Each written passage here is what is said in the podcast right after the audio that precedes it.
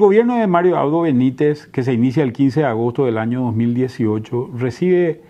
un país en condiciones bastante positivas en general,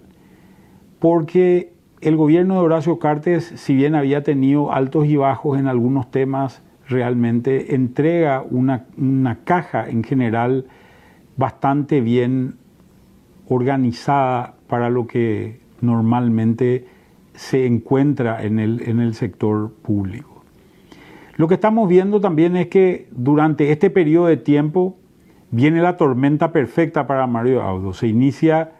con una sequía fuerte, sobre todo que afecta al sector agrícola durante el año 2019 y todos sabemos que esas sequías en Paraguay generan resultados económicos negativos. Posteriormente se produce una inundación que genera un impacto sobre todo en, gente que vive en, poblaciones ribereñas en general y después vuelve otra sequía durante el inicio del año 2020. En el año 2020 se produce esta gran pandemia a nivel mundial que obviamente genera un impacto significativo en temas económicos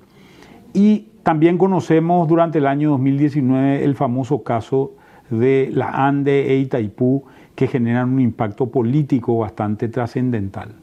Este es el marco de cosas en el cual el gobierno de Mario Audo Benítez tuvo que desenvolverse durante estos dos primeros años que fueron años extremadamente complicados en lo económico, con tasas de crecimiento de 0% en el año 2019 y con una tasa proyectada de crecimiento negativo de 3,5% para el año 2020. Mucho por hacer en los próximos tres años.